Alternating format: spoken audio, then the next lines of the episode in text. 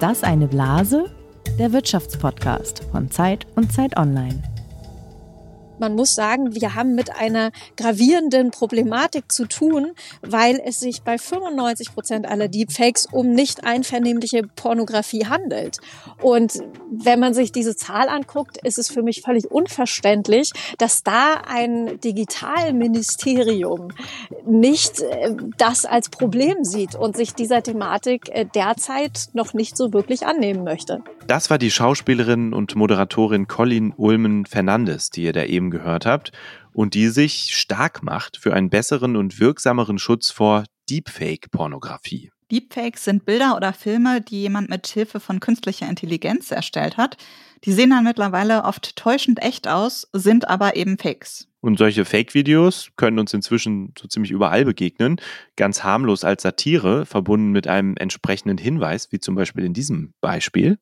Um im Kampf gegen rechts längerfristig noch erfolgreicher zu sein, werden wir den bisher in Deutschland geltenden Rechtsverkehr auf Linksverkehr umstellen. Das bedeutet, dass ab einem bestimmten Datum in Deutschland links gefahren wird. Also man hört schon, das war Robert Habeck, der Linksverkehr und Rechtsverkehr tauschen will. Im Video ist ein entsprechender Disclaimer, dass es sich um Satire handelt drin. Ein anderes Beispiel ist dieses Video hier von Annalena Baerbock. Liebe Bürgerinnen und Bürger, aufgrund der ähm, aktuellen finanziellen Lage des Bundes hat die Regierung beschlossen, dass ab dem 1. Januar Pfandflaschen besteuert werden. Auch das ist in der Originalquelle als Satire gekennzeichnet. Aber dieser Ton zeigt schon ganz gut, wo das Problem liegt. Das Video ist nämlich später dann viral gegangen, hat sich im Internet also von selbst verbreitet und ist dann eben zum Teil nicht mehr als Satire gekennzeichnet worden, mit der Folge, dass viele Menschen das dann tatsächlich für echt gehalten haben. Ja, die beiden Videos, die wir da angerissen haben, sind vom TikTok-Account Annalenas World an den Beispielen sieht man eigentlich schon, wie fließend die Grenzen sein können, wie schnell Deepfakes uns zum Lachen bringen können, wie schnell sie aber auch Schaden anrichten können, selbst dann, wenn sie eigentlich lustig gemeint sind. Im Zweifel können sie halt letztlich dann auch Wahlentscheidungen manipulieren, etwa wenn gefakte Statements von Politikern geteilt werden, wie zum Beispiel das hier. Liebe Mitbürgerinnen und Mitbürger. Ihr habt die Stimme vermutlich erkannt, das ist Olaf Scholz, nur eben leider nicht der echte. In dieser Fake-Ansprache verkündete er angeblich, dass er ein Parteiausschlussverfahren gegen die AfD einleiten will, ist aber tatsächlich gar nicht der Fall.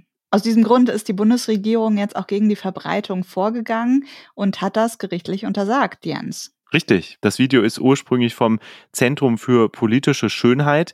Man findet es ja de facto im Netz noch. Wir haben es jetzt hier nur kurz angespielt. Wir wollen es nicht verbreiten. Wir wollen nur darüber berichten. Aber man findet auch das vollständige Video noch auf YouTube.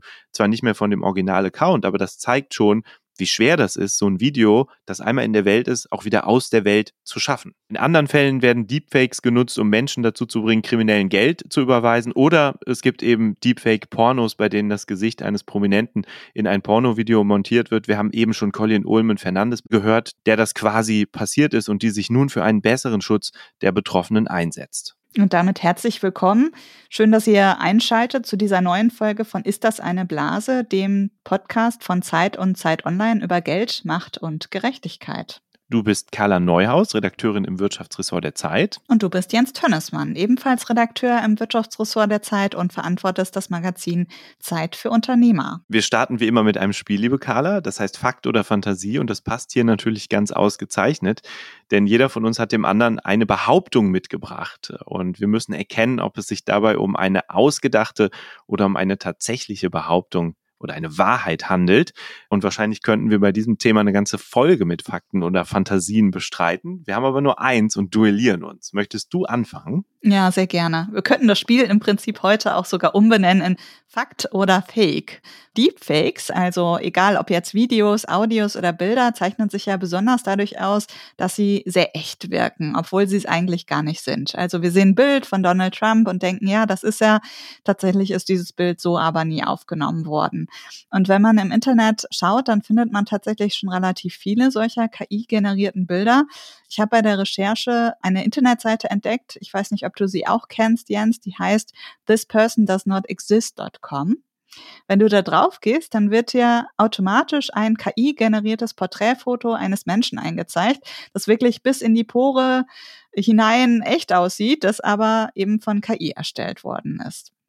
Zwei Forscher von der Lancaster University und der University of California in Berkeley haben untersucht, wie solche Fotos eigentlich auf uns wirken, auch vor allem im Vergleich zu echten Bildern. Und sie haben dafür Menschen Porträtfotos gezeigt, von denen einige echt waren und andere nicht. Und die KI-generierten Fotos waren dabei eben so gut, dass die Probanden gar nicht sagen konnten, welche echt und welche fake waren. Anschließend haben die Forscher die Probanden dann gefragt, welche Menschen auf den Fotos sie für besonders glaubwürdig halten. Und jetzt kommt die Aussage, die entweder korrekt ist oder die ich mir ausgedacht habe. Und zwar haben die Probanden die Menschen auf den KI-generierten Fotos für glaubwürdiger gehalten. Sehr interessant. Kannst du noch einmal den Namen dieser Webseite sagen? Ich wette, den haben jetzt viele, wollen das gleich mal googeln. Wie heißt die Webseite?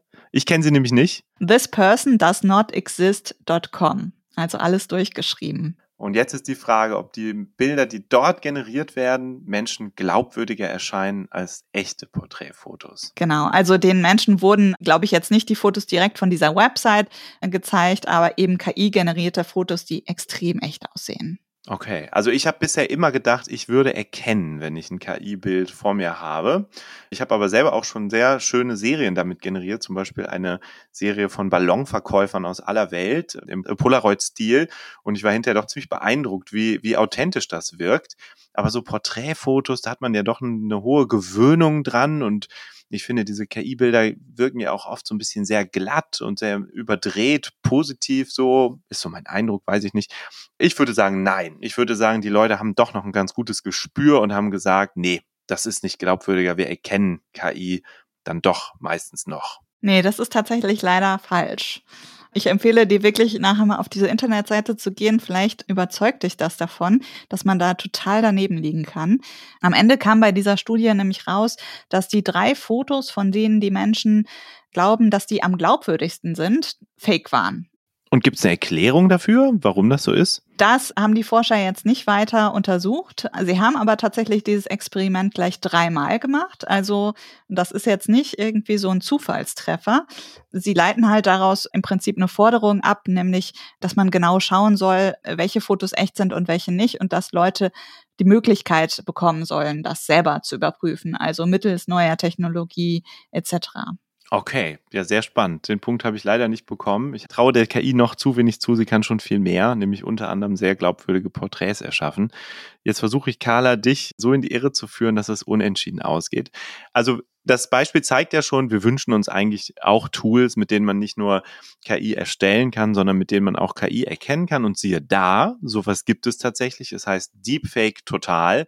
Und da kann ich einfach einen Audioclip äh, hochladen oder ein YouTube-Video verlinken und zack, guckt sich die Maschine das an und findet heraus, ob es oder zeigt mir an, ob es ein Fake ist wahrscheinlich oder nicht. Fakt oder Fantasie? Dass es so eine Internetseite gibt, hm, kann ich mir schon gut vorstellen. Ob die aber wirklich so, so gute Treffer liefert, ich habe natürlich sofort ausprobiert, also dieses Video von Olaf Scholz, das wir eben angesprochen haben, dieses Fake-Video, das hat einen Scorewert von 78,3 Prozent erhalten, dass es ein Fake ist. Okay, ich würde das jetzt mal abnehmen, dass es diese Internetseite gibt, würde aber ein Fragezeichen dran machen, ob das dauerhaft wirklich funktioniert, weil sich die Technologie, um KI-generierte Bilder zu erzeugen, ja auch immer fortentwickelt und immer besser wird. Und dann braucht man auch immer bessere Technologie, um zu entdecken, ob sie, dass sie fake sind. Okay, aber du kriegst den Punkt. Du hast recht. Es gibt tatsächlich diese Webseite deepfake-total.com und die ist vom Fraunhofer Institut für angewandte und integrierte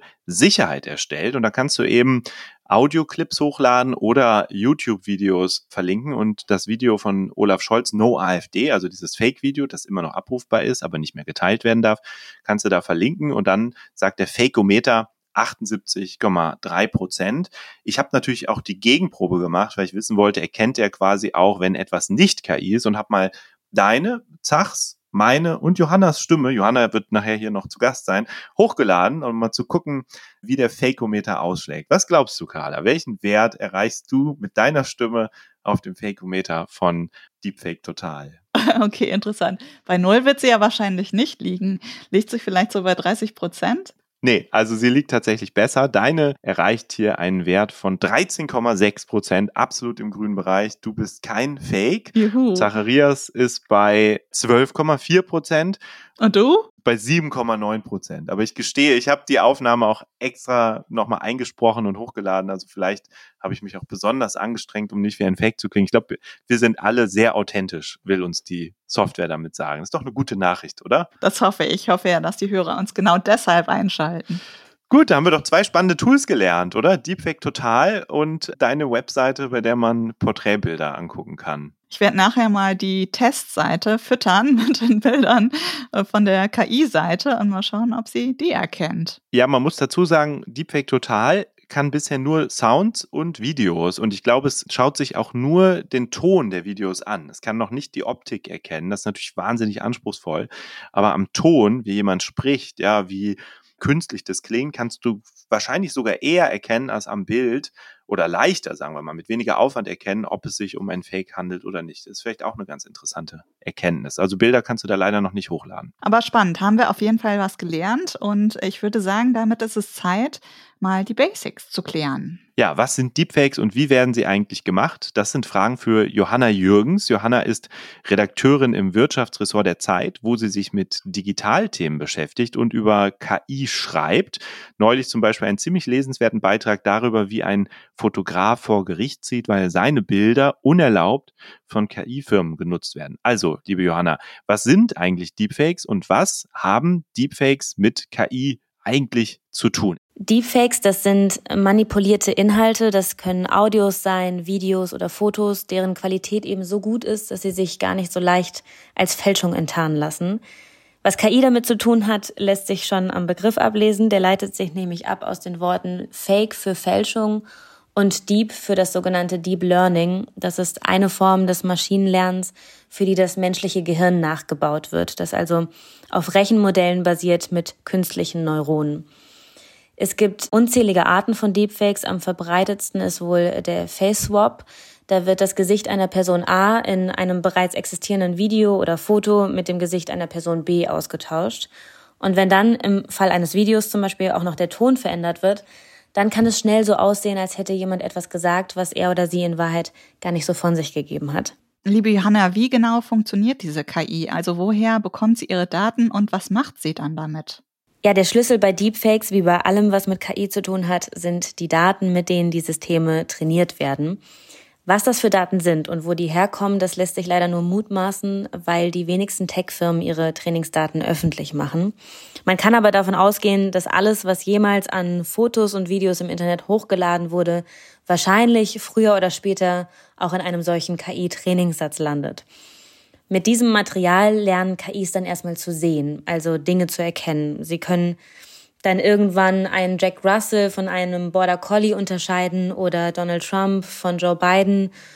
Und sie lernen eben auch die Merkmale eines Gesichts zu erkennen, wie zum Beispiel die Form der Augen, von Nase und Lippen, aber auch wie die Mimik sich unterscheiden kann bei verschiedenen Menschen oder die Bewegung der Gesichtsmuskeln. Und mit diesen Informationen kann die KI dann neue Bilder generieren. Okay, und wie leicht und wie günstig ist es heute, solche Fakes zu generieren? Das kommt ein bisschen darauf an, wie viel Zeit und Rechenpower man reinstecken möchte, also auch wie echt das Ergebnis am Ende aussehen soll. Es gibt inzwischen Dutzende Anwendungen, mit denen sich ganz einfach Deepfakes erstellen lassen, ohne dass man wirklich viel technische Expertise braucht. Da ist die Schwelle wirklich gering. Häufig kostet das auch nicht viel oder gar nichts. Manchmal sind es sogar einfach Apps, die man sich aufs Smartphone laden kann. Und lange waren diese kostenlosen Softwares leicht zugänglich, aber nicht wirklich gut. Die Programme haben dann Bilder generiert von Menschen, die sieben Finger an einer Hand haben oder deren Mimik irgendwie unnatürlich aussah. Das ändert sich aber gerade, weil KI-Bildgeneratoren wie Dolly oder Midjourney immer besser werden. Mit solchen Programmen wurde zum Beispiel das Bild vom Papst in der Downjacke generiert, ähm, das letztes Jahr viral gegangen ist aber auch die pornografischen Bilder, die die Sängerin Taylor Swift zeigen sollten, die letztens im Internet kursierten und sich dann als Deepfake herausgestellt haben. Grundsätzlich kann man sagen, dass es wahrscheinlich nicht mehr als 25 Minuten braucht und ein gut aufgelöstes Foto einer Person, um ein Deepfake von eben dieser Person zu erstellen. Bist du denn schon einmal selbst auf einen Deepfake reingefallen? Bisher noch nicht. Das könnte aber auch an meiner Journalistinnenangewohnheit liegen, jedes Bild, das mir erstmal zu komisch vorkommt, um wahr zu sein, bei Google in die Rückwärtssuche einzugeben, bei der man dann sieht, in welchem Kontext das Bild schon mal aufgetaucht ist. Würde ich auch grundsätzlich jedem empfehlen zu tun, bevor man blind Fälschungen verbreitet in Familienchats oder bei Facebook. Ich habe letztens mit einem KI-Entwickler gesprochen, der wie viele seiner Kollegen fest davon ausgeht, dass schon bald die Mehrheit der Bilder, die so im Netz kursieren, von Computern generiert, also nicht echt sein werden. Da ist ein gesundes Misstrauen auf jeden Fall ratsam. Danke, Johanna. Wenn ihr Johannas lesenswerten Text über den Streit um die Bilder nochmal nachlesen wollt, den findet ihr bei Zeit Online unter der Überschrift Rentner helfen Rechnern. Johanna hat es gesagt, es reicht eine halbe Stunde, um ein Deepfake zu erstellen was dagegen manchmal sehr lange dauert, auf die Politik einwirken, um einen besseren Schutz vor dem Missbrauch der eigenen Bilder zu erreichen oder überhaupt erstmal gegen diese Bilder selber vorzugehen. Damit sind wir bei Colleen Ulm-Fernandes, die ihr eben im Einstieg schon kurz gehört habt und die sich mit viel Ausdauer gegen eine bestimmte Art von Deepfakes engagiert, nämlich Deepfake-Pornografie. Und zwar, weil sie selbst Opfer geworden ist. Es gibt pornografische Inhalte von ihr im Netz, in die ihr Gesicht hineinmontiert wurde, gegen ihren Willen. Jetzt ist sie bei uns, Colleen Ulm-Fernandes, die ihr bestimmt schon in einem der vielen Filme oder Serien gesehen habt, in der sie mitgespielt hat. Ein Fall für zwei, Soko Köln, Jerks, das Traumschiff. Colleen, vielen Dank, dass du dir die Zeit nimmst und heute mit uns sprichst. Kannst du uns einmal grob erklären, was dir eigentlich genau passiert ist? Da mag ich nicht so recht ins Detail gehen. Ich kann aber stattdessen eine andere Geschichte erzählen. Und zwar gab es bei mir einmal ein Mittagessen mit einem Produzenten, mit dem ich schon seit längerer Zeit beruflich zu tun hatte, also zu diesem Zeitpunkt schon seit einigen Jahren. Und dann irgendwann fing der an, so ganz komisch rumzudrucksen und sagte dann, ja, wegen der Bilder. Und ich so, äh, welche Bilder? Ich wusste überhaupt nicht, was er meint. Und äh, dann sagte er, wir haben uns wohl auf irgendeinem Portal geschrieben, also nicht ich, sondern eine Fake-Colleen hat ihn auf irgendeinem Portal, wo man sich mit beruflichen Kontakten austauscht, angeschrieben und es war erst beruflich und im Kontext der Arbeit und dann wurde sie immer privater und immer flirtiver und hat irgendwann angefangen, ihm Nacktbilder zu schicken und er hat wirklich gedacht, dass ich das sei. Und das war ihm höchst unangenehm, aber ich bin sehr dankbar, dass er das Thema angesprochen hat. Und sowas kann natürlich auch massiv image-schädigend sein. Also wenn ich den jetzt nicht so gut gekannt hätte, hätte es natürlich sein können, dass der irgendwo sagt, nee, die ist ein bisschen crazy, mit der kann man nicht mehr zusammenarbeiten, die verschickt komische Bilder von sich. Und das kennt man ja auch. Also es gibt genügend Leute, ich arbeite ganz eng mit Hate Aid zusammen, was diese Thematik angeht und die schildern mir immer wieder Situationen, in denen Clips rumgeschickt werden, in irgendwelchen Arbeitschats, wovon die Betroffenen am spätesten erfahren. Und das kann natürlich massiv image-schädigend sein. Und es erkennt ja auch nicht jeder sofort diese Bilder als Fakes, was auch daran liegt, dass die technisch einfach immer besser werden und mittlerweile teilweise selbst für Experten und Expertinnen nicht mehr als Fake zu erkennen sind. Du hast es jetzt schon gesagt, du arbeitest da mit Hate Aid zusammen. Und wenn man etwas genauer sagt, worum es geht, es gibt ja ganz verschiedene Varianten von Deepfakes, die im Umlauf sind, möglicherweise auch politische Deepfakes, dann betrügerische Deepfakes und so weiter. In diesem Fall geht es um pornografische Deepfakes, gegen die Hate Aid mit deiner Unterstützung antritt. Was würdest du sagen? Wie ist eigentlich die Verfolgung solcher Fälle bisher geregelt? Hattest du das Gefühl, es war möglich, irgendwie dagegen vorzugehen, gegen diese Bilder, von denen du mitbekommen hast? Hast du das überhaupt versucht oder scheitert man an der Stelle eigentlich schon? Man scheitert definitiv. Also ich habe viel Geld in Anwälte investiert und die haben irgendwann gesagt, das bringt nicht so wahnsinnig viel, beziehungsweise man ist dann irgendwann auch so ein bisschen desillusioniert, was aber eben auch an den äh, Lücken liegt, die sich da aktuell noch in der Gesetzgebung ergeben. Also zum Beispiel, und, und da bin ich wirklich sehr dankbar, weil der Bund deutscher Juristinnen hat da ein umfangreiches Positionspapier erarbeitet und hat im Prinzip dezidiert aufgeführt, wo aktuell noch Schutzlücken sind.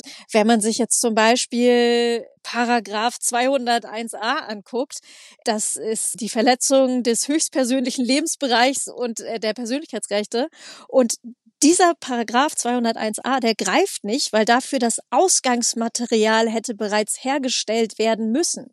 So, jetzt ist es aber so, dass die meisten Personen, wenn sie ein Deepfake erstellen, ein Bild nehmen, mit dem das Opfer ja grundsätzlich erstmal einverstanden war. Wenn ich jetzt ein Klassenfoto nehme von jemandem und da einen Hardcore-Porno drumherum baue, dann ist ja das Ausgangsmaterial gar nicht das Problem. Und so könnte ich noch ewig weiter die gesetzlichen Lücken aufzählen. Aber Fakt ist, und da haben sich wirklich Fachleute mit auseinandergesetzt, dass die aktuelle Gesetzeslage nicht ausreicht und dass es hier dringenden Nachholbedarf gibt. Und das, obwohl es auf der anderen Seite ja technisch immer leichter wird, solche Deepfakes herzustellen. Also wir sehen ja einen Boom der künstlichen Intelligenz. Immer wieder werden auch harmlosere Deepfakes oder Fake-Videos geteilt. Man sieht also, die Hürde, sowas zu erstellen, wird immer geringer. Gleichzeitig gibt es da offensichtlich eine Regulierungslücke. Und da bist du und ist Hate Aid aktiv geworden. Also ihr habt euch stark gemacht mit einer Petition. Kannst du ein bisschen erzählen, worum es dabei eigentlich geht? Genau, wir haben diese Petition, ich klinge jetzt gerade so ein bisschen leidend, wir haben diese Petition an Volker Wissing überreichen wollen. Hate Aid hat ein halbes Jahr lang versucht, einen Termin zu bekommen. Das war nicht so wirklich äh, gut möglich. Dann haben wir ein bisschen öffentlichen Druck gemacht. Auf einmal ging es dann doch, aber seitdem ist jetzt äh, im Prinzip genau gar nichts passiert. Genau, es geht eben darum, sich dieser Thematik anzunehmen und dafür zu sorgen, dass diese gesetzlichen Lücken, die sich aktuell äh, da leider noch ergeben und die äh, massiv sind. Es geht darum, sich dieser Thematik anzunehmen, denn man muss sagen, wir haben mit einer gravierenden Problematik zu tun, weil es sich bei 95 Prozent aller Deepfakes um nicht einvernehmliche Pornografie handelt.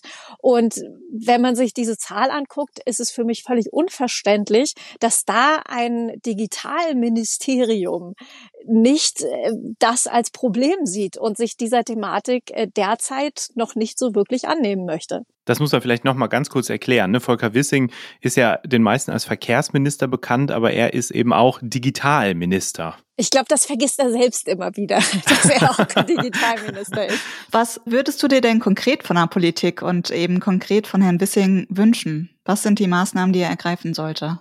Naja, er könnte sich ja mal dieses Positionspapier durchlesen und im Prinzip wurde die ganze Arbeit ja schon gemacht und dann könnte er im Prinzip genau das, was die Juristinnen vorschlagen, so umsetzen. Und da wundere ich mich, dass dass da einfach, dass man sich überhaupt nicht dieser Thematik annehmen möchte. Und da nehmen die doch eine sehr starke Blockadehaltung ein und wollen sich, soweit ich das beobachte, bisher überhaupt nicht mit dieser Thematik auseinandersetzen. Genau, und da könnte man ewig weitermachen. Also da gibt so viele gesetzliche Lücken und das ist einfach nicht mehr zeitgemäß. Also es ist ein Problem unserer Zeit zu 90 Prozent sind eben Frauen davon betroffen. Insofern finde ich es grob fahrlässig, sich dieser Thematik nicht anzunehmen. Man kann ja an verschiedenen Punkten ansetzen. Ne? Einmal die Strafverfolgung, da haben wir gerade schon kurz drüber gesprochen, aber ja auch bei den Tech-Konzernen, die die Apps anbieten, mit denen man solche Videos manipulieren kann. Genau, und diese Apps wissen ja auch, wofür die benutzt werden. Also da gibt es eine App, die wirbt mit ziehe jedes Mädchen mit jedem Kleid aus, die ultimative Bedrohung für jedes Mädchen. Also die können ja hinterher nicht sagen, oh, ach, so habt ihr unsere App benutzt, das wussten wir gar nicht, sondern wer selbst mit solchen Begriffen arbeitet und selbst die eigene App als Bedrohung für jedes Mädchen bezeichnet, der weiß ja ganz genau, wie das benutzt wird. Man muss, glaube ich, ja ähm, zwei Arten von Tech-Konzernen in den Blick nehmen. Zum einen die diese Tools quasi anbieten, also KI Firmen zum Beispiel, die sowas entwickeln, mit denen das möglicherweise dann deutlich leichter geht. Und zum anderen natürlich auch so Plattformen, ne? also wie Facebook, Instagram, TikTok und so weiter, über die solche Deepfakes möglicherweise auch verbreitet werden oder noch schlimmere Plattformen. Wo siehst du am ehesten den Ansatzpunkt oder wo würdest du sagen, welche Konzerne sind besonders in der Pflicht? Geht es vor allem um die Verbreitung oder muss es schon wirklich da ansetzen, wo sowas überhaupt erstellt werden kann? Ich glaube, man sollte da ansetzen, wo etwas erstellt werden kann. Also wenn wir jetzt mal auf das Gesetz schauen, gibt es gewisse Paragraphen, die greifen eben nur dann, wenn das Bild an viele Dritte weitergeleitet wird. So, aber wenn ich jetzt in einem Klassenchat alleine an zwei oder drei andere Leute das weiterleite, ist natürlich auch das schon problematisch. Und insofern sollte man bei den Apps ansetzen, weil das eben schon Schaden anrichten kann, selbst wenn man das gar nicht einer breiten Öffentlichkeit zugänglich macht, sondern einfach nur in einem privaten Chat an wenige Dritte dann ist man eben noch weniger geschützt, weil eben gewisse Paragraphen nur dann greifen, wenn das Material eben öffentlich zugänglich gemacht wird, also eine breite Öffentlichkeit. Manche Paragraphen greifen eben nur dann, wenn man das erwerbsmäßig macht, also wenn derjenige, der das veröffentlicht, äh, Geld dafür bekommt. Aber eben die Weiterleitung an, an wenige Dritte reicht bereits aus, um massiven Schaden anzurichten. Nun ist das ja nicht nur ein deutsches Phänomen. Hast du die Hoffnung, dass sich vielleicht auf europäischer Ebene mehr tut als in Deutschland? Ich habe das Gefühl, dass sich da mehr tut auf europäischer Ebene. Ich hätte eigentlich morgen Frau Barley getroffen, um mit ihr über das Thema zu reden und darüber zu sprechen, was sich da auf EU-Ebene tut. Ich bin aber jetzt äh, noch ein bisschen angeschlagen. Mich hat ein Virus erwischt und deswegen musste ich leider den Termin nochmal verschieben. Aber grundsätzlich habe ich das Gefühl, dass sich da auf EU-Ebene mehr tut und dass da äh, einfach auch Leute sind, die äh, sich dessen bewusst sind, was für ein wichtiges Thema das ist. Und diese Haltung vermisse ich gerade noch so ein bisschen in Deutschland. Hate Aid hat mit der Petition 76.000 Unterschriften eingesammelt. Du hast schon erzählt, ihr habt sie dann nach Monaten übergeben können. Ich glaube, da kam eine parlamentarische Staatssekretärin, die sie entgegengenommen hat, also nicht Herr Wissing selbst. Jetzt sieht man, dass natürlich sehr viele Menschen davon betroffen sind und auch potenziell betroffen sind, überwiegend Frauen, du hast es schon gesagt. Du hast aber auch gesagt, es ist natürlich auch ein sensibles Thema. Deswegen wäre meine Frage noch so, warum engagierst du dich jetzt so sozusagen über deinen eigenen Fall hinaus? Warum ist dir das so wichtig? Bei mir gibt es auch eine ziemlich heftige Geschichte die ich jetzt so nicht öffentlich machen möchte, aber ich habe mitbekommen, was das machen kann. Und ohne da jetzt äh, näher drauf eingehen zu wollen, glaube ich, dass das etwas ist, wo wir gerade junge Menschen vor schützen müssen da habe ich das Gefühl, also es gab in Spanien einen großen Fall in einer spanischen Schule und ich hatte so das Gefühl, dass die, äh, also da gab es glaube ich vor allem eine spanische Politikerin, die ganz extrem darauf reagiert hat und sich sofort der Sache angenommen hat, sofort Gelder zur Verfügung gestellt hat, dass da irgendwelche Schutzstellen eingerichtet werden können oder Beratungsstellen, was die Thematik angeht. Und ich glaube, das ist erstmal wichtig, dass man zeigt, wir nehmen das Problem ernst, wir gucken, was in unserer Macht liegt, was man tun kann, um dem Thema beizukommen. Und diese Haltung vermisse ich einfach gerade so ein bisschen in Deutschland. Hast du denn einen Ratschlag, an wen man sich aktuell wenden kann? Weil das ist ja wirklich so eine Blackbox. Ich weiß nicht, ob du zur Polizei gegangen bist, aber so wirklich viel wird da ja nicht passiert sein, ne? Man kann sich definitiv auch an Hate Aid wenden. Die kümmern sich auch um Betroffene und, und haben mir gestern gerade erst wieder von einem Fall erzählt. Also ich glaube, dass das erstmal eine gute Maßnahme ist, sich an Hate Aid zu wenden, die einen da eben auch gut beraten können bevor man da jetzt irgendwie ganz viel Geld für Anwälte ausgibt. Also ich würde, wenn mir sowas passiert, erstmal mich an Hate Aid wenden. Also ich glaube, da ist man erstmal gut aufgehoben. Vielen, vielen Dank, Colin, dass du mit uns gesprochen hast und uns erzählt hast, warum du dich so engagierst und wie groß dieses Problem auch ist. Und danke, dass du dir trotz deiner Krankheit heute Zeit genommen hast, trotz eines Virus. Vielen Dank. Gerne, gerne. Dankeschön.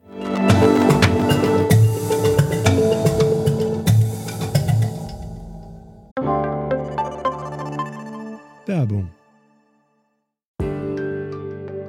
Diese Woche in der Zeit? Die Bücher des Frühlings. 16 Seiten blühende Fantasie. Von gefährlichen Liebschaften, einer Flucht auf dem Mississippi und magische Erzählkunst. Das Literaturspezial zur Buchmesse in Leipzig. Die Zeit, Deutschlands größte Wochenzeitung. Jetzt am Kiosk oder direkt bestellen unter zeit.de/slash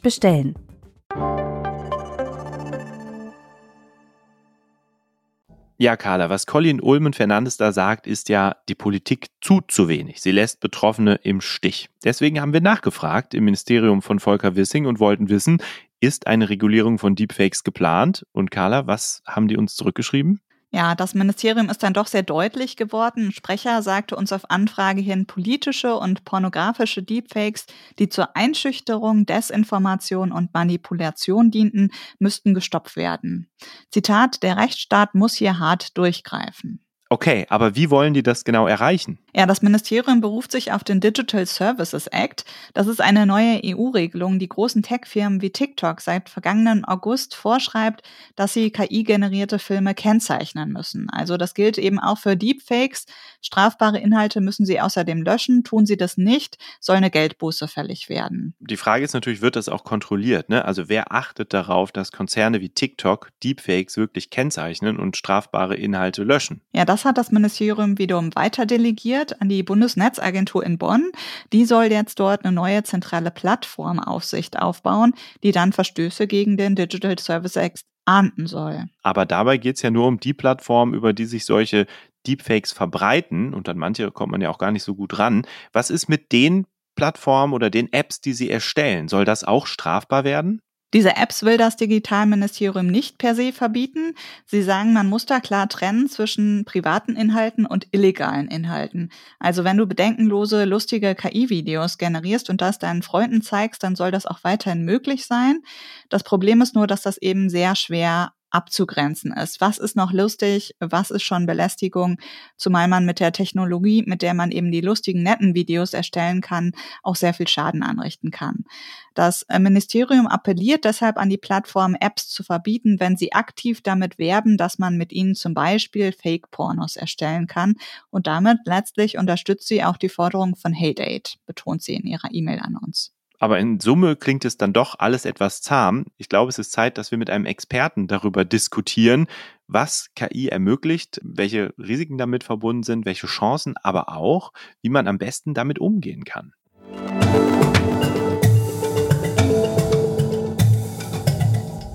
Bei uns ist jetzt Alexander Godulla. Er ist einer der ersten Deepfake-Professoren in Deutschland.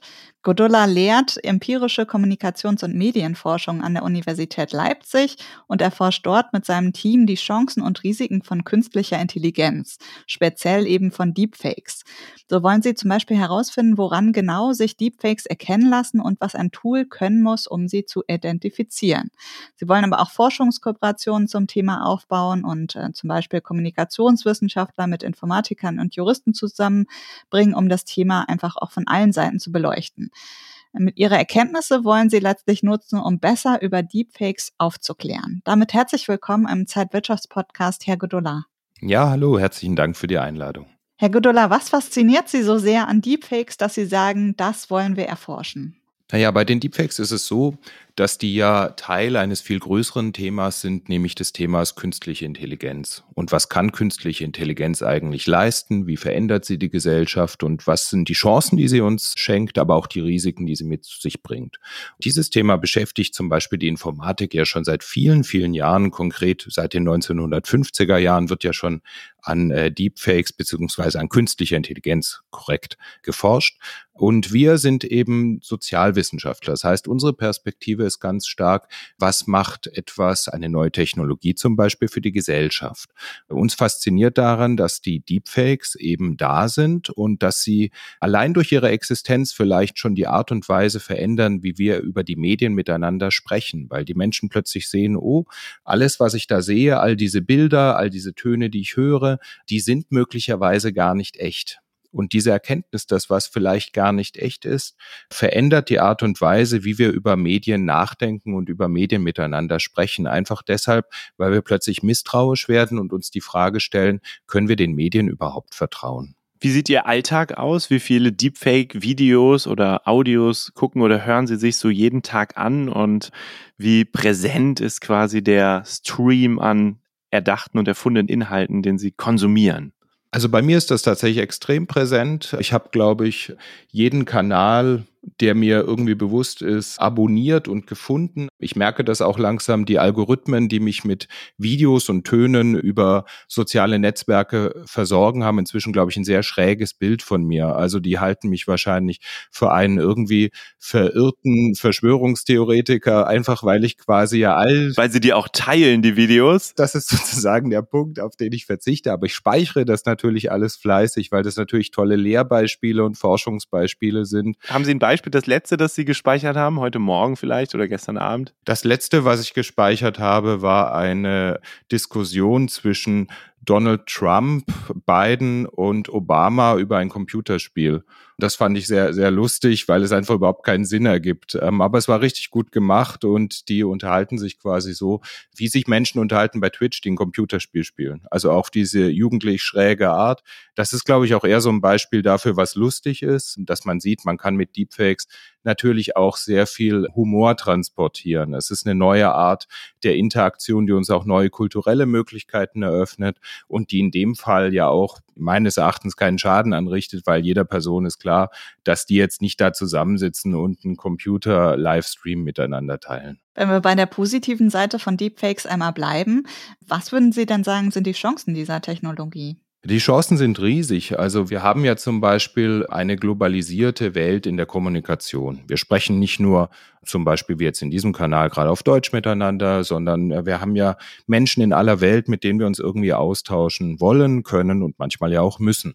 Und die Sprachbarriere kann da ja schon ein Riesenhindernis sein. Und schon jetzt gibt es wirklich tolle Ansätze in der Software, dass ich quasi mich selbst deepfake und plötzlich eine andere Sprache spreche, die mir vollkommen unverschlossen wäre, was natürlich bei den Personen, mit denen ich rede, einen ganz anderen Eindruck hinterlässt weil die natürlich auf eine andere Weise abgeholt werden, als wenn ich jetzt zum Beispiel, ich glaube, ich habe inhaltlich ein echt gutes Englisch, aber ich spreche halt dieses total deutsche Englisch, ja, mit diesem brutalen Akzent und so weiter. Und das hinterlässt natürlich irgendwie einen anderen Eindruck.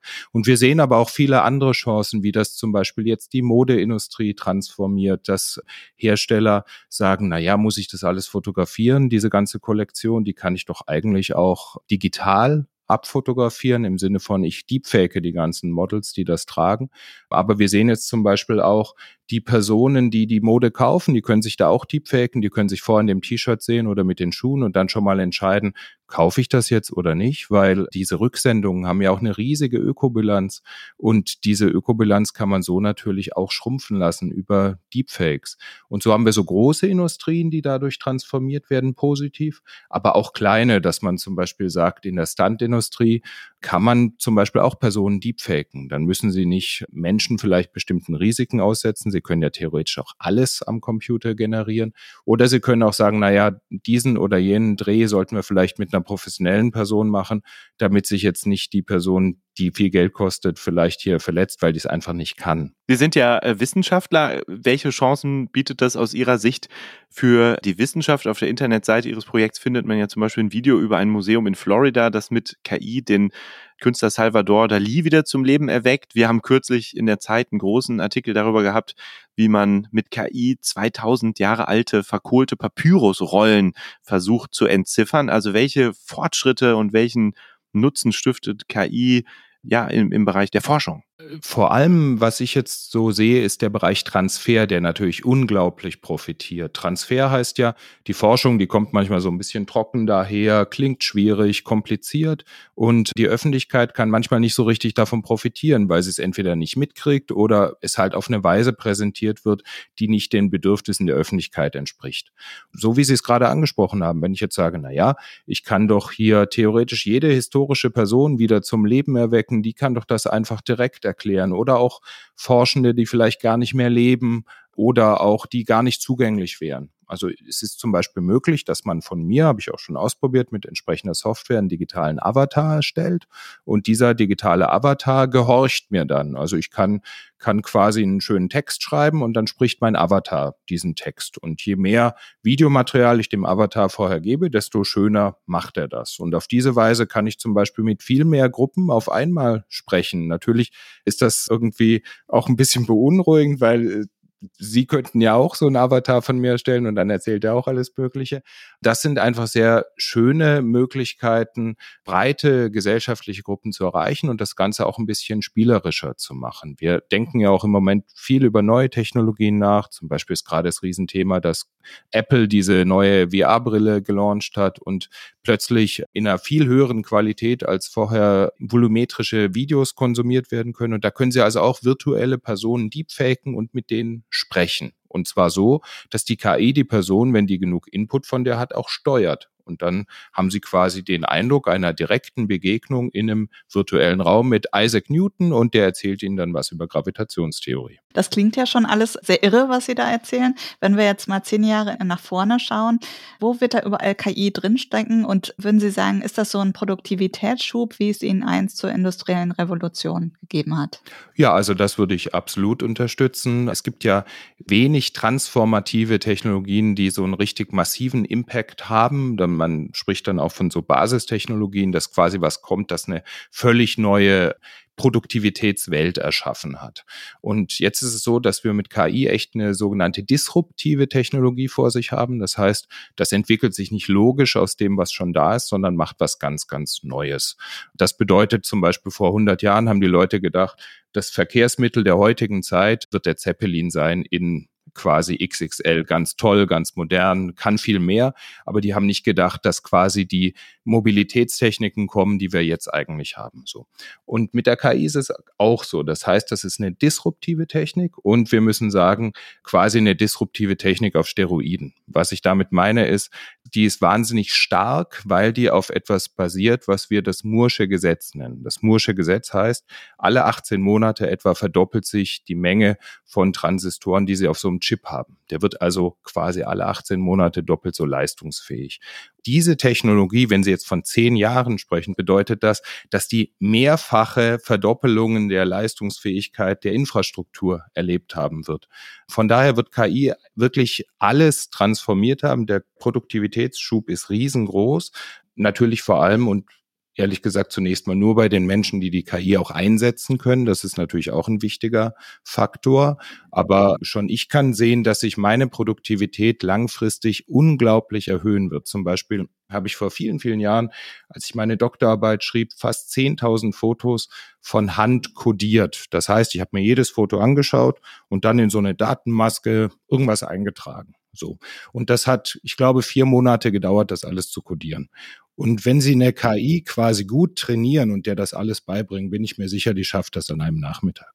Aber Sie haben noch nicht überlegt, sich in Ihren Vorlesungen durch einen Avatar vertreten zu lassen. Soweit ist es noch nicht. Oder wenn Sie mal krank sind oder auf Reise oder so, könnten Sie ja machen. Das könnte man alles machen, aber tatsächlich muss ich sagen, der Avatar hat ja auch Grenzen. Die Grenzen sind, wenn Sie zum Beispiel an die so eine klassische Form denken, wie eine Vorlesung, ja, und Professorin oder Professor steht im Raum und erzählt was.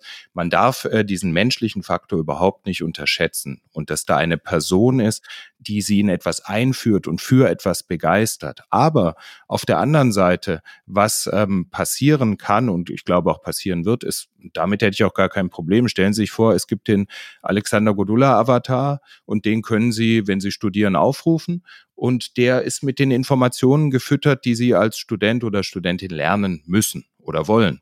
Und dann können Sie den zu der Tageszeit aufrufen, wo Sie wollen und sich mit dem unterhalten und der erklärt Ihnen das auch noch auf dem Sprachniveau, das Ihnen entspricht, weil das ist halt auch der Punkt. Sie können der KI, wenn Sie der ein bisschen was geben von sich, also wie schreibe ich selbst, dann kann die KI lernen, wie sie denken und verstehen und die kann den Avatar dann quasi so sprechen lassen, dass es ihrer Logik entspricht.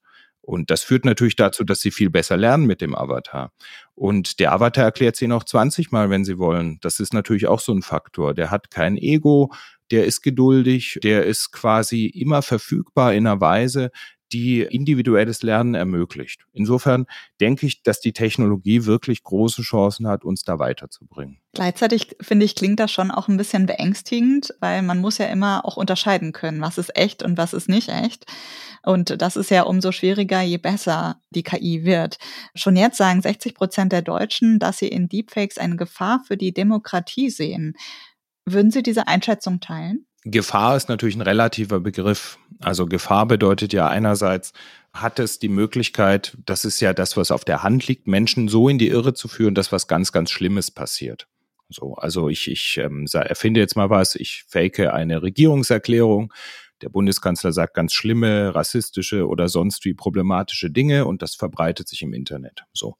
Jetzt ist es so, dass das natürlich potenziell von manchen Menschen geglaubt wird. Aber wir wissen dummerweise aus Studien, dass Menschen zum Beispiel auch Inhalte teilen, von denen sie wissen, dass sie falsch sind.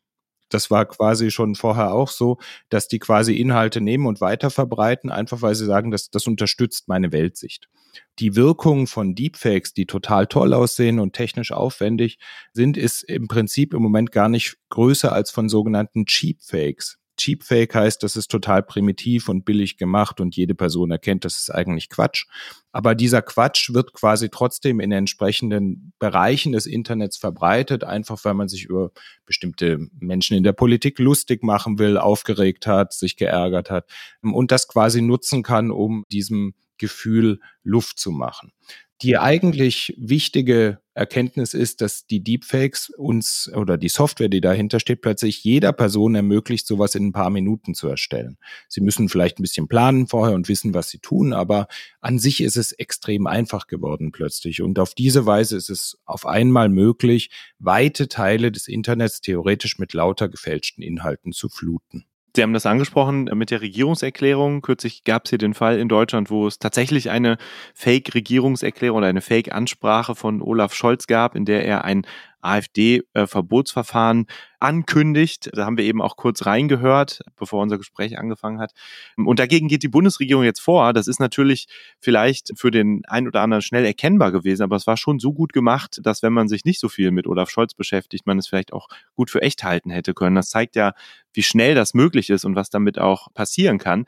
Jetzt gibt es natürlich auch Fälle, in denen Kriminelle die KI nutzen, um ja, Menschen in die Irre zu führen. Es gibt Meldungen, dass Kriminelle zum Beispiel schon Stimmen klonen, um älteren Menschen mit einem KI-Enkeltrick Geld richtig aus der Tasche zu ziehen. Und die Europäische Polizeibehörde Europol warnt auch davor, dass Kriminelle sich die KI oder eigentlich jede Technologie immer sehr schnell zunutze machen, gerade wenn sie jetzt in dem Fall so günstig ist und so laienhaft auch einsetzbar ist. Sehen Sie da eine große Gefahr? Also bei den gefakten Inhalten, die man quasi einsetzen kann, um Menschen in die Irre zu führen, ist schon vorgekommen, dass beispielsweise in Firmenmeetings Personen gedeepfaked worden sind. Also wir treffen uns ja inzwischen ständig bei Zoom in Online-Meetings, einfach weil sich das so bei uns so etabliert hat während der Covid-19-Pandemie und hinterfragen oft gar nicht die Sicherheit des Ganzen. Und ehrlich gesagt, auch in diesem Gespräch würde ich jetzt bei Ihnen, Herr Tönnesmann, unterstellen, dass Sie Herr Tönnesmann sind und bei Frau Neuhaus, dass Sie Frau Neuhaus ist. Also ich habe mir darüber keine Gedanken gemacht, aber hypothetisch gesehen könnten wir ja alle auch jemand anders sein. Das muss man vielleicht den Hörerinnen und Hörern einmal erklären, weil wir uns virtuell hier zusammengeschaltet haben. Das klingt vielleicht vielleicht nicht so, aber de facto sitzen wir uns nicht direkt gegenüber. Genau, da haben Sie recht. Und es ist so, dass wir quasi einfach auf eine natürliche Weise, so sind wir als, als biologische Wesen auch trainiert, immer die Hypothese haben, was wir sehen, ist echt. Ja, so gehen wir durch die Welt, weil sonst würden wir auch verrückt werden. Also wenn wir quasi ständig hinterfragen, ist das hier echt, ist das gefälscht, dann sterben wir quasi auch an zu viel Komplexität. Das ist nicht möglich, damit umzugehen. Und wenn ich jetzt in einen Zoom-Call gehe, hypothetisch gesehen, und ich arbeite bei einem großen Konzern und da ist, sagen wir mal, was weiß ich, der Vorstandsvorsitzende oder wer auch immer und diese Person sagt etwas, was umgesetzt werden soll, dann würde ich einfach mal unterstellen, dass das echt ist. Das bedeutet, wir haben nicht so richtige Routinen, damit umzugehen und da ist das Schadrisiko wirklich riesengroß, weil sie natürlich alle möglichen Anweisungen, auch Zahlungsanweisungen auf diese Weise platzieren können. Bei den äh, gefälschten Enkeltricks ist es so, dass sie natürlich ein bisschen Material brauchen, um theoretisch eine Stimme zu trainieren. Und dann können sie sozusagen vorproduziert Textbausteine haben, was von der Enkelseite gesagt wird. Aber ich denke, das wird sich gar nicht so durchschlagend bemerkbar machen, weil das Schlimme und perfide am Enkeltrick ist ja, dass die Personen, die da ausgenutzt und ausgebeutet werden, auch überhaupt nicht erkennen, dass die Person, mit denen sie redet, ja jetzt schon überhaupt nicht die Stimme des Enkels hat. Also das ist insofern eigentlich gar nicht, gar nicht nötig, das technisch aufzurüsten, weil es ja darauf basiert, dass man bedauerlicherweise Menschen ihres Geldes beraubt, die vielleicht auch geistig verwirrt oder nicht mehr so richtig äh, in der Lage sind, die Wirklichkeit äh, zu erkennen und als solche darauf zu reagieren. Wir haben zu Beginn dieser Folge schon gesprochen mit Colleen Ulm Fernandes, die Opfer eines Deepfakes geworden ist, und zwar in pornografischer Weise. Die niederländische Firma DeepTrace hat 2019 mal alle verfügbaren Deepfake-Videos im Netz untersucht. Das ist jetzt auch schon eine Weile her, kam damals aber zu dem Ergebnis, dass 96 Prozent davon pornografischen Inhalts sind. Ist das immer noch so krass oder entwickelt sich da was zum Besseren? es ist so, dass wir bei dieser Zahl, ich bin da auch immer ganz beeindruckt und es klingt natürlich spektakulär, aber genau genommen kann kein Mensch auf diesem Planeten und konnte auch damals kein Mensch auf diesem Planeten wirklich äh, Wassersicht sagen, wie viele Videos sind eigentlich pornografischen Inhalts, die Deepfakes sind. Ich würde dennoch in die Richtung mitgehen, dass ich sagen würde, die Mehrheit der Videos ist definitiv pornografischen Inhalts, weil die äh, Technologie da auch sozusagen besonders stark von Anfang an verwendet worden ist und hier es plötzlich möglich war, einfach quasi Pornos von in der Regel prominenten Frauen zu erstellen, die natürlich eigentlich gar keine Pornos drehen. So, das war sozusagen ein wesentlicher Punkt, wie diese Technologie der breiten Öffentlichkeit auch bekannt geworden ist das Problematische ist eigentlich auch gar nicht so sehr, dass es Pornos gibt mit Deepfakes, sondern dass es nicht konsuelle Pornos sind. Also angenommen, wir wären alle damit einverstanden, dann wäre das ja auch überhaupt nicht so tragisch, sondern der Punkt ist ja, dass die Personen, die Opfer dieser Deepfakes werden, eben nicht ihr Einverständnis erklärt haben. Bei den prominenten Frauen ist es so, dass die zumindest in einer Welt leben, in der man nicht unterstellt, dass die Pornos drehen. Aber wenn sie das als Privatperson trifft, dass quasi irgendwelche Pornofilme von ihnen im Internet stehen, dann ist das natürlich hart. Nun hat äh, Colleen Ulm Fernandes da sehr viel Geld in die Hand nehmen müssen, um diese Videos wieder aus dem Netz zu bekommen. Andere internationale Stars sind da noch sehr viel mehr von betroffen, von denen kursieren halt sehr viel mehr solcher Videos im Netz. Ist dem überhaupt beizukommen?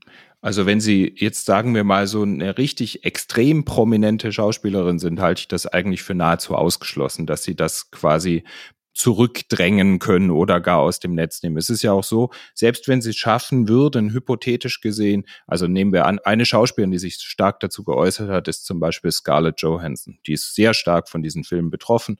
Die hat schon vor längerer Zeit gesagt, es sei quasi aussichtslos. Jetzt stellen Sie sich vor, ich meine, das ist eine Frau, die ist mächtig, die hat sehr viel Geld, die kann sich theoretisch jeden Anwalt der Welt leisten und die kann das Problem quasi für sich nicht lösen. Und ihre Reaktion ist darauf zu sagen, man muss es bedauerlicherweise akzeptieren.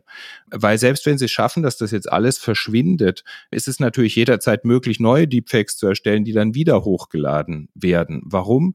Das passiert jetzt ja nicht auf, sagen wir mal, normalen Plattformen wie Facebook oder Instagram. Die wollen sowas ja gar nicht haben auf ihrer Plattform. Die haben auch Filter, die ohnehin Sexualität automatisiert unterdrücken. Aber wir haben natürlich Plattformen, die das auch wirklich einkalkulieren. Also die existieren quasi mit dem Ziel, nicht konsuelle Deepfakes zu verbreiten. Das ist deren Geschäftsmodell. Die sitzen dann auch irgendwo, wo sie quasi der deutschen oder europäischen Rechtsprechung entzogen sind.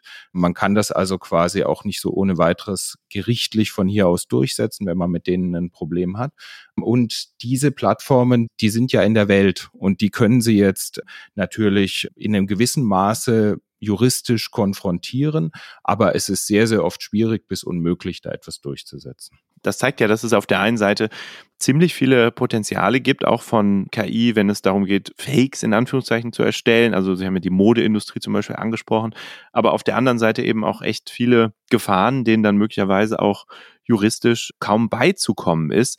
Wie gehen wir damit um? Was kann man machen, um die Gefahren so ein bisschen einzudämmen und auf der anderen Seite das Potenzial wirklich auszunutzen? Was würden Sie sagen? Sind wir da auf einem guten Weg äh, mit den Regulierungsideen, die es gibt? Was würden Sie fordern oder sich wünschen? Also mit der Regulierung ist es so, dass die natürlich immer davon ausgeht, dass alle am Markt vorhandenen nach den Regeln spielen.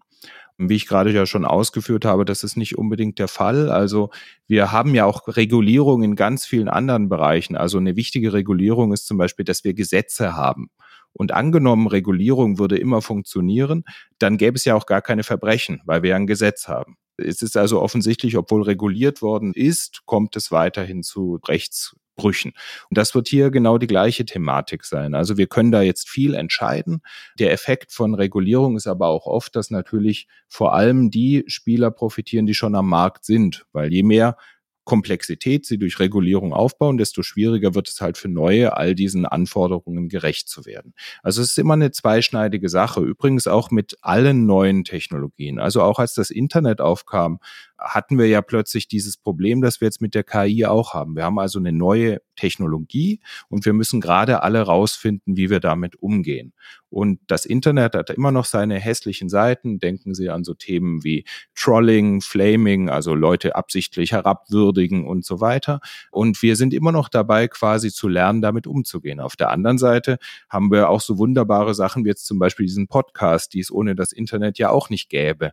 Also wir haben plötzlich neue Formen des Austausches. An die wir uns ja auch schon ein bisschen gewöhnt haben. Aber ich finde interessant, dass Sie sagen, dass das andere noch für uns neu ist. Und Sie haben an einer anderen Stelle gesagt, die Gesellschaft ist gar nicht in dieser Breite auf diese Technologie vorbereitet. Das heißt, wir haben diese Chancen und diese Risiken, diese Gefahren und das trifft auf eine Welt und auf viele Menschen, die da noch gar kein Werkzeug für haben, um damit richtig umzugehen. Genau, und das ist der Punkt, wo wir in so einen Aushandlungsprozess geraten, dass wir also sagen, wir können jetzt plötzlich alle mit diesen Technologien experimentieren. Wir können Deepfakes erstellen, wir können Videos erstellen, wir können uns mit einer KI unterhalten.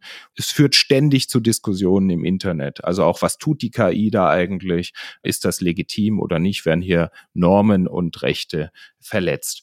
Was nicht so gut funktioniert, das muss man leider schon jetzt anerkennen, ist, dass man sagt, na ja, wir können doch Deepfakes eigentlich mit Tools bekämpfen, zum Beispiel erkennen, ist das echt oder nicht oder automatisiert unterdrücken, weil die Technologie einfach so rasant voranschreitet. Und die Technologien, die sie verwenden können, um die Deepfakes zu erstellen, sind dummerweise die gleichen Technologien in der Regel, mit denen die Deepfakes gefertigt werden. Das heißt, das ist so ein, so ein Wettlauf, der eigentlich äh, nicht so ohne weiteres enden wird. Es gibt Ansätze, zum Beispiel Kamera Kamerahersteller, die sagen, wir bauen so Wasserzeichen in unsere Fotos ein, dann weißt du, das Foto ist definitiv echt. Aber das ändert überhaupt nichts daran, dass man natürlich weiterhin manipulierte Fotos erstellen kann. Und jemand, der das verbreitet, fragt in der Regel auch nicht nach dem Wasserzeichen. Was wir, glaube ich, alle lernen müssen, ist, wir müssen quasi kontextsensibler werden. Wenn wir ein Bild sehen oder ein Video, müssen wir tatsächlich kritisch hinterfragen, ist das echt oder ist das möglicherweise gefälscht und vor allem auch sollte ich das wirklich verbreiten. Das ist so ein Punkt. Also wenn das jetzt einfach, wie Sie gerade gesagt haben, also Olaf Scholz erzählt irgendwas und das wirkt einfach irreal, ist es dann wirklich angemessen zu sagen, ich teile das auch noch weiter, weil dann werde ich quasi auch Teil des Problems? Oder sollte ich nicht auch mal sagen, ah, ich halte hier an und reflektiere darüber. Da ist natürlich auch der Journalismus und genauso die Wissenschaft gefragt. Also wir haben immer so eine Welt, auch durch das Internet, in der wir immer sagen, alles wird schneller, Geschwindigkeit, da kommt was, also muss das jetzt quasi zum Beispiel im Online-Journalismus auch rasch verbreitet werden.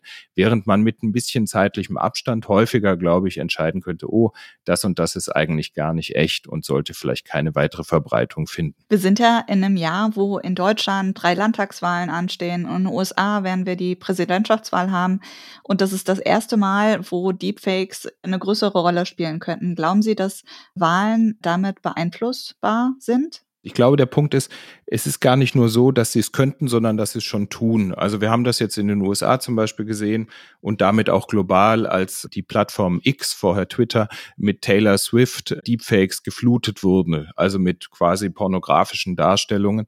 Und Taylor Swift hat sich eben sehr stark platziert gegen Donald Trump und ist jetzt quasi zu so einer Figur geworden, die von tatsächlich fanatisch wirkenden Menschen verfolgt wird und die quasi hier so vertrieben werden soll aus dieser digitalen Welt, was natürlich nicht funktioniert, hat eine riesige Reichweite, aber daran sieht man, Deepfakes können verwendet werden, um Personen anzugreifen, angreifbar zu machen. Wir sehen auch jetzt schon im Internet, finde ich auch zuhauf, allerlei gefälschte Videos, die zum Beispiel verwendet werden, um Biden, der einfach schon, schon recht alt ist als Präsident, noch weiter zu diskreditieren, sozusagen ihn, ihn noch gebrechlicher darstellen zu können, als er eigentlich ohnehin schon ist. Aber auch in gleicher Weise natürlich Donald Trump völlig verrückte Sachen sagen zu lassen, die noch verrückter sind als das, was er sowieso schon sagt. Also wir haben hier schon die Technologie im Einsatz. Und das wird natürlich sich in allen künftigen politischen Auseinandersetzungen bemerkbar machen. Ich glaube nicht, dass es eine Wahl entscheidet, also in einer Weise verzerrt, die sozusagen dazu führt, dass wir jetzt hier Regierungswechsel oder sowas erleben wegen Deepfakes. Aber es ist definitiv so, dass es einen erheblichen Einfluss darauf hat, wie wir miteinander sprechen. Wir können den Inhalten nicht unbedingt vertrauen im Internet und wir werden ganz viele Inhalte sehen, die diese oder jene Person von der politisch anderen Seite diskreditieren. Damit sagen wir herzlichen Dank. Wir haben, glaube ich, einen ganz guten Überblick bekommen, was möglich ist, aber wo auch nochmal die Gefahren liegen dieser neuen Technologie. Und wir sind gespannt, wie es weitergeht und vor allem, was Sie auch mit Ihrem Forschungsprojekt in den nächsten Jahren da noch herausfinden werden. Herzlichen Dank. Ja, herzlichen Dank für die Einladung. Dankeschön.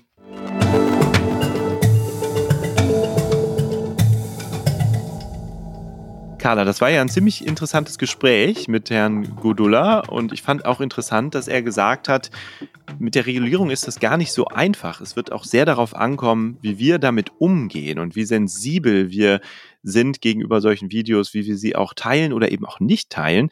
Und mich würde zum Abschluss unserer Folge einmal interessieren, was sagst du denn? Glaubst du, Deepfakes und dieser Deepfakes-Boom oder diese wuchernde Deepfake-Vielfalt, das ist eine Blase, die auch wieder zerplatzen wird, zum Beispiel, weil es gelingt, das besser zu regulieren oder weil die Leute einfach vorsichtiger werden und reflektierter, wenn es um das Teilen solcher Videos und solcher Inhalte geht? Naja, ich glaube, das ist wie ähm, so häufig mit Technologie. Ne? Wenn sie erstmal in der Welt ist, dann kriegst du sie so schnell nicht mehr weg und dann probiert man auch aus, was ist damit möglich, was geht da. Und ich kann mir gut vorstellen, der Herr Godola hatte das ja auch so erklärt, dass wir an so einem Moment stehen wie bei der Einführung des Internets. Also wo wirklich eine Technologie entsteht, von der wir im Moment noch gar nicht eine Ahnung haben, wo uns das hinführen wird. Und das kann einen einerseits beängstigen, das kann aber natürlich auch eine große Chance sein. Ich sehe es auch so. Ich glaube, es weckt bestimmte Erinnerungen an die Anfangszeit des Internet. Ich erinnere mich, damals wurden ja wahnsinnig viele Songs und Lieder illegal über irgendwelche Sharing-Plattformen geteilt. Ein Phänomen, das man dann relativ gut in den Griff bekommen hat, indem man dafür neue Plattformen und neue Bezahlmodelle gefunden hat. Vielleicht ist sowas hier auch denkbar, also dass im Prinzip klarer gekennzeichnet wird, was KI ist, dass auch die Rechteinhaber, also deren Daten für die Erstellung von Videos und äh, Bildern und Texten genutzt werden, auf irgendeine Weise vergütet werden. Also ich glaube, die Regulierung wird da schon ein bisschen für Ordnung sorgen, aber wie du schon sagst, das wird nicht verhindern, dass es auch weiterhin drumherum Wildwuchs gibt. Also ich glaube, so schnell wird diese Blase nicht platzen. Zumal die Politik da ja auch eh immer langsam ist. Also die Regulierung hinkt natürlich hinterher und diese Technologie entwickelt sich wahnsinnig schnell fort. Bis es da wirklich Regeln gibt, die das erfolgreich eindämmen, wird es wahrscheinlich noch dauern. Und damit sind wir am Ende unserer Folge angelangt. Liebe Hörerinnen und Hörer, schreibt uns doch mal, wie ihr das Thema seht, ob ihr selber Deepfakes erstellt, ob ihr selber schon mal Opfer von Deepfakes geworden seid, wie ihr auf das Thema blickt, ob ihr da sehr reflektiert umgeht oder darin eine große Gefahr seht oder beides, schreibt uns an blase.zeit.de und wenn euch dieser Podcast gefallen hat, dann teilt ihn auch gerne, hinterlasst uns auch gerne eine Bewertung da und sagt anderen Leuten Bescheid, dass es uns gibt. Herzlichen Dank auch an die Pool Artists, vor allem an Charlotte, die uns wie immer toll betreut hat bei dieser Aufnahme und hoffen, dass ihr bald wieder einschaltet. Wenn ihr hören wollt, was das Tierorakel zum Thema sagt, bleibt einfach noch ein bisschen dran.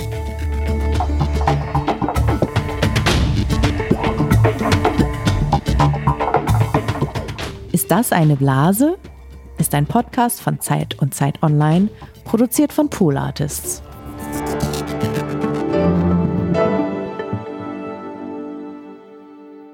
Ja, hallo, schön, dass ihr noch dran geblieben seid hier beim Tierorakel. An dieser Stelle lassen wir immer ein Tier mit Orakeln, ähm, wie sich die Dinge in Zukunft entwickeln werden. Aus dem Gedanken heraus, dass wir wissen wollen, sind Tiere oder der Zufall vielleicht das bessere Prognoseinstrument als wir selber.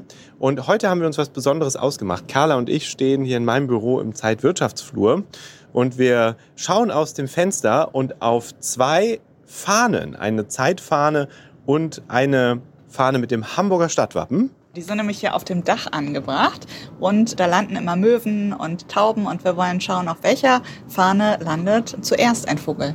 Und die beiden Fragen, die wir uns überlegt haben, beziehen sich natürlich auf das Thema Deepfake, beziehungsweise die beiden Prognosen, die zur Auswahl stehen. Wir haben uns mal angeschaut, wie oft das äh, Wort Deepfake eigentlich im Bundestag bislang vorkam, haben das durchgezählt und sind nur auf neun Mal gekommen. In den Bundestagssitzungen, in den Plenarprotokollen.